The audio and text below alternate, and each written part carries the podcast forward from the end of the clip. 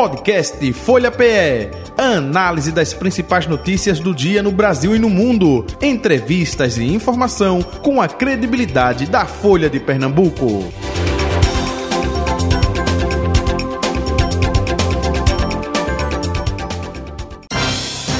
Folha Política. Nosso convidado, presidente nacional do Cidadania, Roberto Freire, com a gente aqui em nosso Folha Política de hoje. Presidente, muito bom dia, é prazer ouvi-lo novamente aqui na Rádio Folha, no Folha Política. Prazer é nosso, olha, muita satisfação aí, novamente falar com vocês.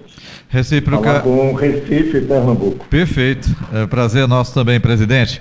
São vários assuntos, como o de sempre, e hoje até é, matéria aqui é, de capa da Folha de Pernambuco, né? Falando é, de Jarbas Vasconcelos, né? um líder aí de gerações, e ontem, de forma oficial, anunciando a aposentadoria, enfim, deixa a, a política, né? Como o senhor avalia esse momento, né? justamente de Jarbas e, claro, não é toda a trajetória, toda a história dele na política que não somente pernambucana, mas também nacional, não é isso, presidente? É, olha, eu tive a felicidade de participar junto com ele desde o começo, quando ele entrou no MDB, inclusive na Secretaria-Geral, é, logo após a criação do MDB, e junto com ele e outros companheiros, ontem mesmo eu também coloquei aqui uma foto que eu descobri aqui nos meus arquivos de um encontro em Caruaru, é, que o Ulisses Guimarães, Thales Ramalho, que era secretário-geral do partido, teve aí em Pernambuco, e já estava lá presidindo a mesa com o presidente estadual do nosso partido e já dirigente nacional. Uhum. Realmente marcou a história de Pernambuco, está nos nossos livros, está na nossa lembrança e com toda a dignidade e honra, não tenha dúvida. Foi uma das personalidades políticas marcantes. E pena que, que tenhamos, é, é, não tenhamos mais agora nesse momento, né, mas é, é a vida. E a vida continua e vamos, e, e Pernambuco saberá honrar o que Jarbas representou é, para o no, nosso Estado. Perfeito. Presidente Roberto Freire, é, outro assunto também, amanhã, 7 de setembro, né? É, 7 de setembro, o primeiro, né, sob o comando aí do presidente Lula, nesse terceiro é, mandato dele, né, enfim, governando o país pela terceira vez, Lula 3. É, tudo seria normal ou dentro da normalidade se não tivesse ocorrido o famoso 8 de janeiro. Que expectativa o senhor tem com relação a esse é, primeiro 7 de setembro, né, com o presidente Lula é, governando o país? E também, claro, essa relação com os militares? Olha, eu tenho a impressão de que nós precisamos começar a pensar um Brasil normal. É, o 7 de setembro sempre se comemorou e não tem por que imaginar ser diferente.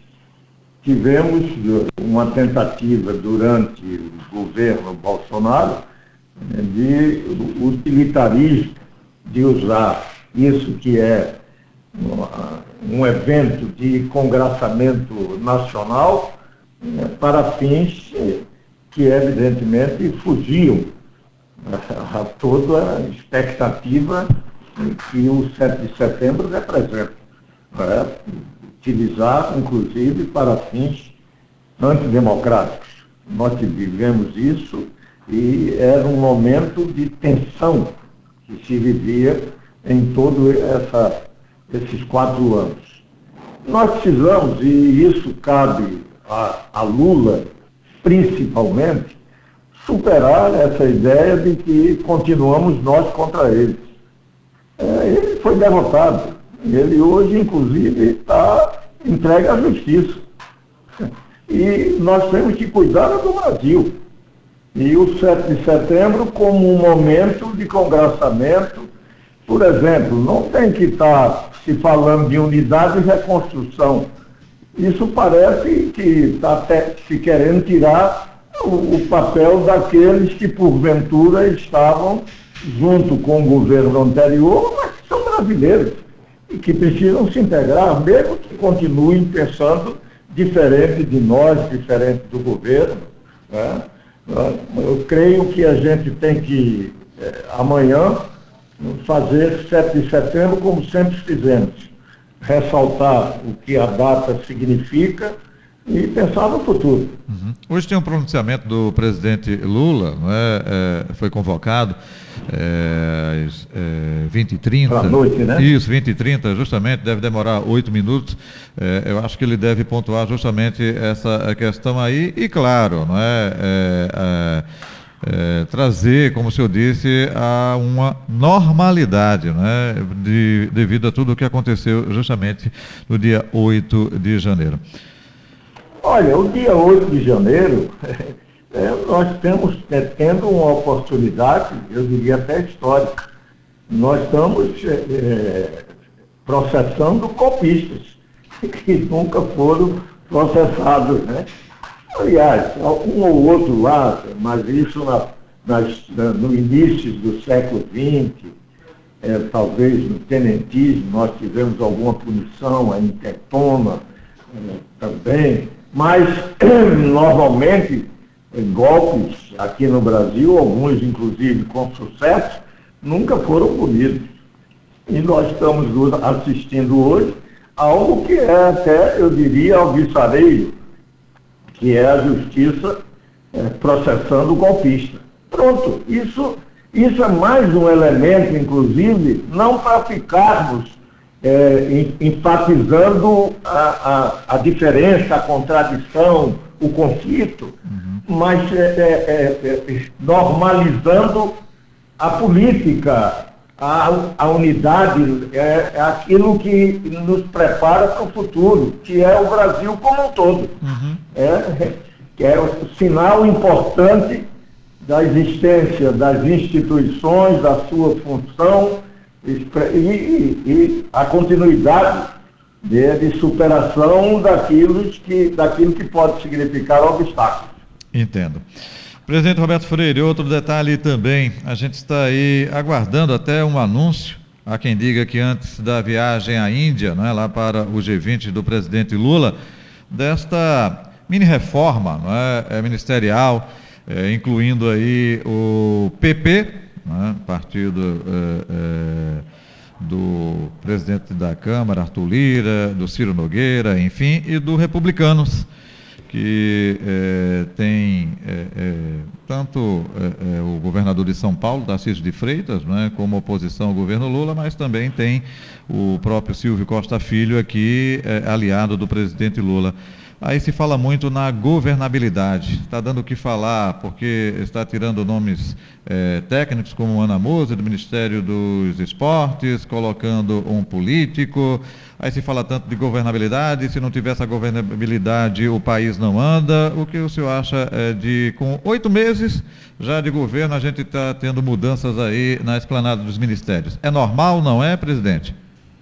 Olha, é, desde o começo, quando Lula fatiou tremendamente o governo, eu fui crítico em relação a isso. Né? Não, eu não posso defender que você tem que diminuir burocracia, você tem que ter um programa efetivo de governo. E, evidentemente, você com 37 ministérios, você não consegue nem reunir direito os seus auxiliares diretos na administração do país. Né? Isso, evidentemente, é, é, já era atendimento a, a, àqueles que participaram da eleição, que ajudaram na eleição. Uma visão equivocada. Isso já dificulta a própria governabilidade. E aí, com, eu diria até que sem maior problema, até porque o governo não teve nenhuma grande derrota, ao contrário, teve algumas grandes vitórias.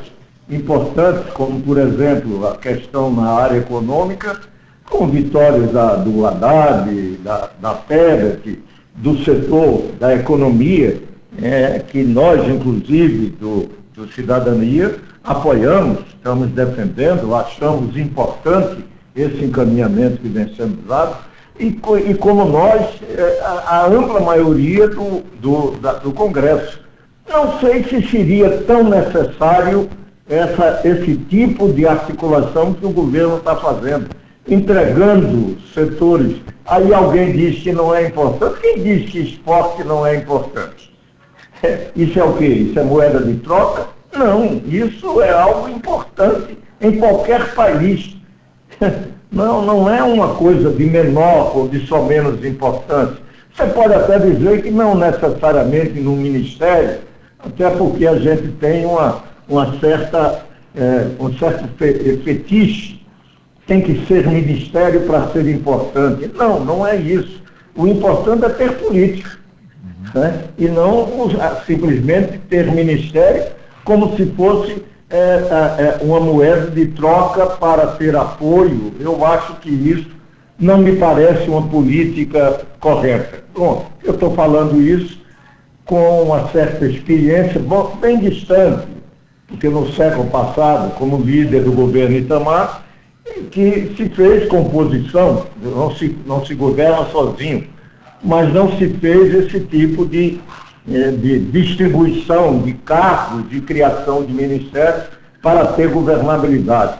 Governabilidade é necessário você ter composição, articulação, ter diálogo, mas não necessariamente fatiando o governo para atender, inclusive, partidos que não têm muito a ver, pelo contrário, tem muito a ver com o passado, uhum. com o que foi aí porque inclusive o orçamento secreto foi criado lá com, no governo Bolsonaro e continua hoje, mudaram o nome, né? É emenda de relator.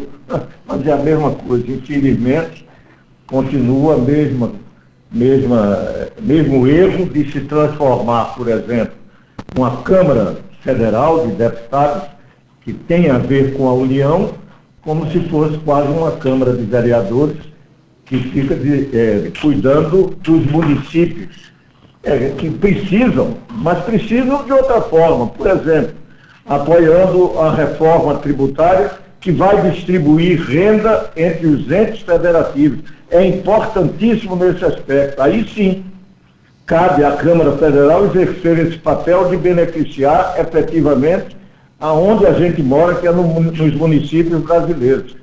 Agora, ficar fazendo do orçamento federal é, distribuição, pulverizando recursos, Brasil afora, isso evidentemente vai contra é, um projeto de país, uhum. um programa nacional que você tenha e que você precisa ter recursos e não pulverizados, mas concentrados em obras e, e em ações efetivas, é, programáticas, e de amplitude nacional, com repercussão nacional. Uhum. Bom, mas isso é uma crítica que eu faço, mas de qualquer maneira, infelizmente, não está sendo em nada observado. E isso não é bom, não é bom para o país.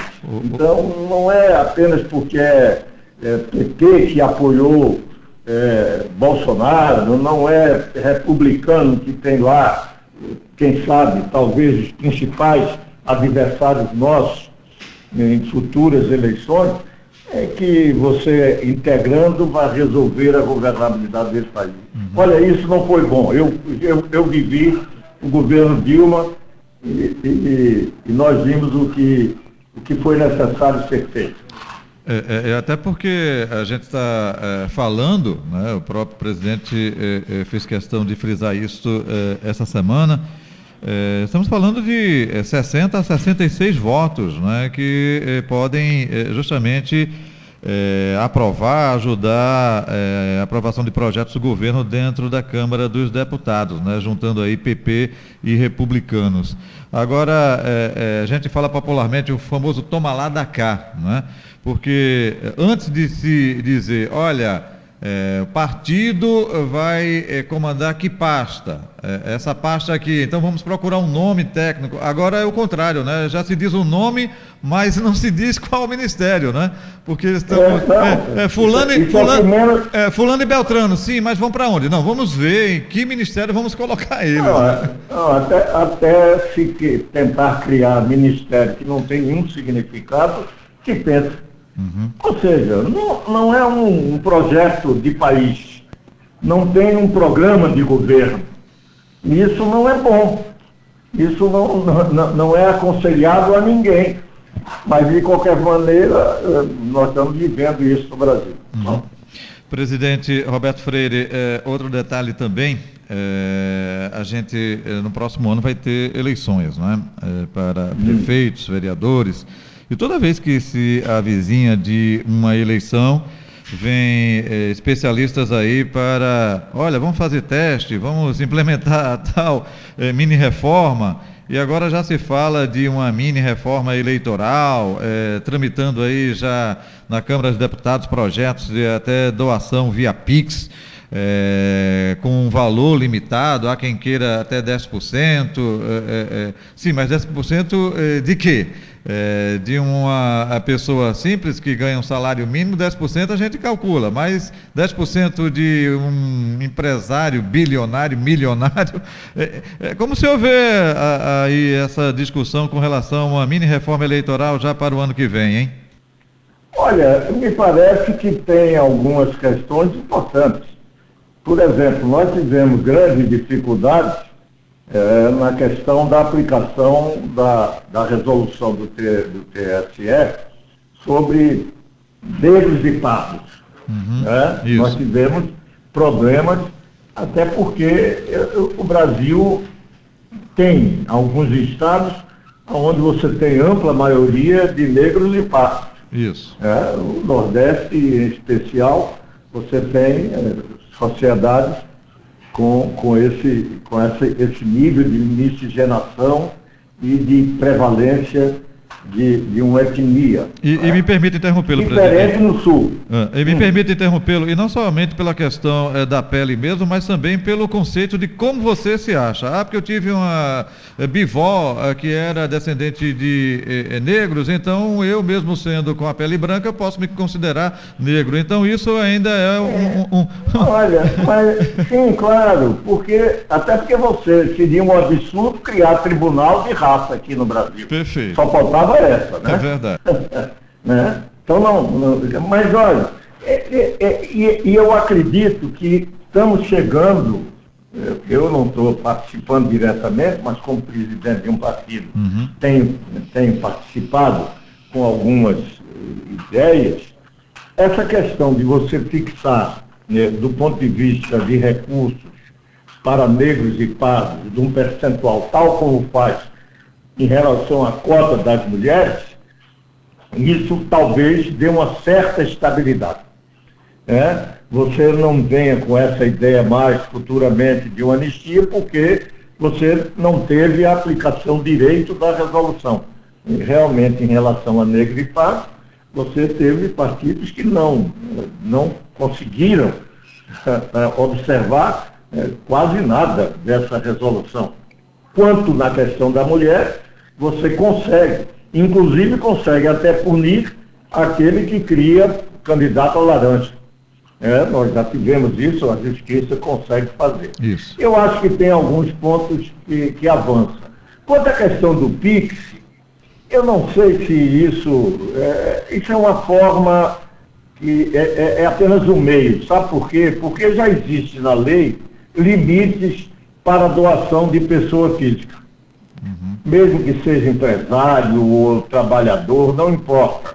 Já há limites na lei, independente dessa mini reforma, apenas é a forma de você fazer pelo PIX e não com a doação que, é, que foi feita e vem sendo feita nesses pleitos anteriores. Então você mudaria, mudaria a ferramenta e não o conceito. A né? ferramenta, né? não o conceito. É. E eles querem querem dizer que esse limite que tem, inclusive para pessoa jurídica que porventura queira fazer doação, tem a ver com faturamento, já tem definições de limites, uhum. viu? Então, não, não, não há ideia de mudança de, de limite de doação de pessoa física ou pessoa jurídica. Perfeito. Viu? É... Então, isso daí.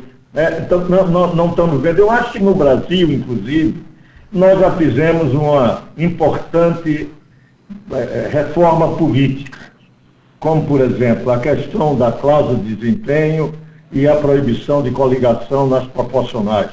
Com isso, você está começando a ter no Brasil uma tendência de formar efetivamente partidos políticos. Uhum. Ainda com graves problemas, mas isso está avançando. Por quê? Porque você está reduzindo num, num, presidencialismo, essa redução é fundamental. Entendo. Porque senão você fica num governo que não consegue nunca fazer maioria. E isso é importante no presidencialismo você ter para poder governar e acabar com essa ideia do toma lá da cá, do do, é, é, é, ampliar o número de ministérios, pouco importa para quê, o que tem é que atender quem vai votar em, em, no Congresso.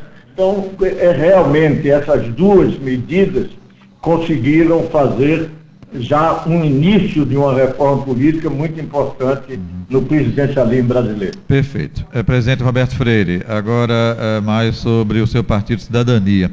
Mês passado a gente teve é, uma discussão interna aí de vocês, é, que veio a público, enfim. É, o partido Cidadania está dividido, está rachado, tem uma ala que quer ser governista, outra não. E até aproveitando e completando a pergunta, existe a confirmação da da, do Diretório Nacional, agora no dia 9 de setembro, próximo sábado, sobre uma eleição de uma nova executiva nacional. Como é que está o clima justamente dentro do Cidadania, hein, presidente? Nada bom. Eu realmente a última reunião foi algo que destoou totalmente da nossa história. Viu? E olhe que não foi uma história tranquila. É, sempre tivemos problema, é, tivemos é, raças, algumas defecções, dissidências, mas nunca se chegou ao nível né, de ausência de total convivência. Geramos até desrespeitos. Né? Foi, foi lamentável e precisamos superar isso. Eu não sei se essa reunião do dia 9 vai superar. Por quê? Porque, como você disse, há, há, há grandes dificuldades no partido. A nossa federação, nessa última eleição, enfrentou tremendas dificuldades. Nós diminuímos, reduzimos a nossa presença, embora a cidadania tenha se mantido em termos de votação igual a 2018. Desculpe interrompê-lo, só lembrando para o nosso ouvinte, Federação PSDB Cidadania. PSDB e Cidadania. Mas o PSDB eh, diminuiu muito. Então nós somos hoje um, um, uma federação é, é, pequena. Né? Nós somos é, apenas maiores do que o PSDB, PDT individualmente mas com, com a mesma dimensão. E, e estamos dentro dessa reforma política que foi feita, cláusula de desempenho e proibição de coligação proporcional, nós estamos é, com, correndo risco de uma crônica de morte anunciada. Nós, em 2018, tivemos 14 partidos que deixaram de existir. Alguns voltaram porque fizeram fusões, incorporações, mas deixaram de existir porque não atingiram a cláusula de barreira. É, 2022, novos 10 ou 12 partidos também deixaram de existir porque não superaram a cláusula de barreira. Então nós precisamos estar é, se vamos é, superar em 2026, até porque ela aumenta. A lei prevê, de, em 2018 foi 1%, agora foi 1,5%, vai ser 2, 2,5%, não sei, na próxima. Então, tem todo esse processo. E nós estamos, mais ou menos, há um tempo sem saber o que fazer. Há discussões muito acirradas sobre isso. É, há um setor que fica imaginando, aliás, eh, depois de, de, de algum tempo, cansou de fazer oposição ao PT lá atrás e fica imaginando que a solução é voltar a, a, a apoiar PT mais do que apoiar, aderir totalmente. Então isso há contradições, mas são normais. O que não é normal é um tipo de reunião como aquela. Uhum. É ficar imaginando que expurgar, que ficar com processos de desqualificação interna do porquê discorda da política, isso evidentemente é, é, não nos ajuda e traz preocupações. E eu estou preocupado, claro. Presidente Roberto Freire, até aproveitando é, essa, é, esse encontro, né? enfim, é, essa decisão que pode acontecer no próximo sábado, dia 9 de setembro. Eu gostaria que o senhor explicasse para o nosso ouvinte. O senhor não pode mais se candidatar a uma reeleição. Eu estou me baseando na matéria que eu li no estado de São Paulo, viu, presidente? Que com, a, com a mudança no é com a mudança no estatuto, o senhor não pode mais ser presidente. Não. Sim, claro. Nós fizemos essa mudança. Né? Quando o Cidadania, os seus estatutos, criou exatamente a ideia de que não poderia haver mais do que uma reeleição. E não era minha só. Era a reeleição de, de todos os dirigentes. Né? Você não poder para exatamente fazer um processo de renovação permanente. Né?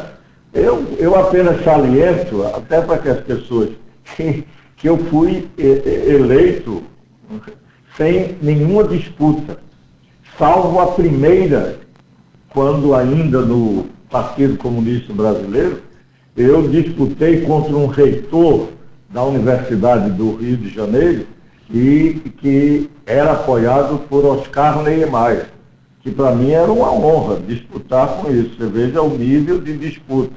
E foi uma disputa importantíssima, até porque ali se discutia é, o fim, é, estávamos às vésperas do fim da União Soviética, derrota histórica do socialismo real, tendo que discutir por que isso tinha acontecido e que futuro tínhamos que ter.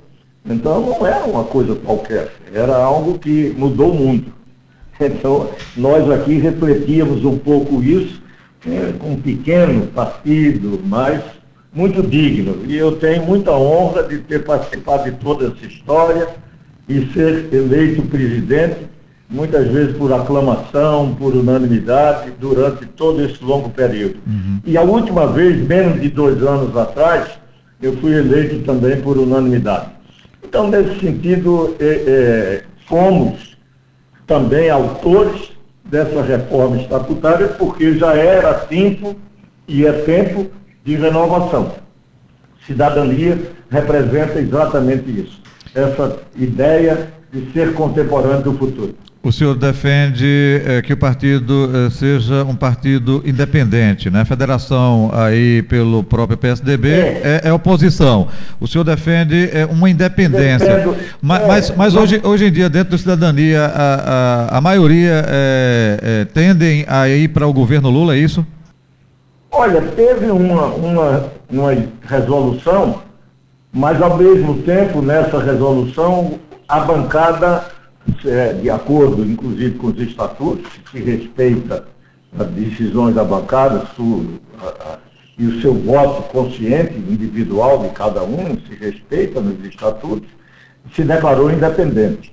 Eu, como presidente, tenho que trabalhar com essas duas hipóteses. Né? E quero dizer que me, me identifico mais com a independência, até porque nós temos ah, algumas divergências programáticas com muito do que está sendo feito pelo governo Lula. Digo uma para você. Nós a, somos defensores de que a democracia é um valor universal. Com o fim da nossa experiência histórica do socialismo real, o partido uh, definiu claramente que a democracia é um valor universal e nós tínhamos errado ao pensar que a ditadura do proletariado iria ser uma democracia superior. Não foi. Né? Temos consciência disso. E, portanto, isso nos diferencia e muito do que Lula e o PT praticam, porque apoiam é, é, claramente ditaduras, não fazem nenhuma reflexão, ao contrário, defendem como se democracia fosse algo relativo. Né? Para nós isso não vale. Isso se reflete, por exemplo, nessa posição profundamente equivocada da política externa de Lula e do seu governo, inclusive apoiando o criminoso de guerra Putin, né, que invadiu a Ucrânia. Né, e toda uma visão de apoio a teocracias como a, a ditaduras do Irã, da Arábia Saudita. É, isso, evidentemente, é algo que não ajuda em nada o Brasil. A democracia é valor universal, claro. Então, nesse sentido, nós temos contradições. E, portanto, se não participamos do governo e não participamos por que é que nós temos que ficar apoiando? Ficar, apoiamos, sim, naquilo que eh, julgarmos e for adequado ao nosso programa, como, por exemplo, a política econômica que o Haddad e a Simone pretendem implementar no governo. Tem todo e total apoio do cidadania. Então, é nesse sentido que eu me posiciono e a bancada do partido se posiciona. Perfeito. Presidente Roberto Freire, muito obrigado pela sua participação. Sempre é um prazer, é bom tê-lo aqui com a gente para conversar sobre vários assuntos, como foi na entrevista de hoje. Saúde e paz para o senhor, até um próximo encontro, viu? Tá ótimo, estamos aqui à disposição. Um grande abraço aí, abraço a todos os ouvintes e a vocês. Um abraço. Está aí o presidente nacional do Cidadania, Roberto Freire, conversando com a gente. E assim vamos finalizando o nosso Folha Política de hoje. Folha Política. Podcast Folha PE. Análise das principais notícias do dia no Brasil e no mundo. Entrevistas e informação com a credibilidade da Folha de Pernambuco.